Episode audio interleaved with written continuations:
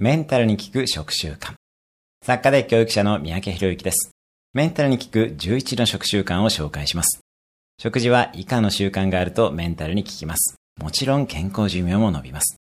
1、30回以上噛む。2、スマホ、テレビなどのながら食いをしない。3、いただきますで5秒間感謝する。自分の体、食べ物、作り手、地球の4つに感謝をしましょう。4、パンよりご飯。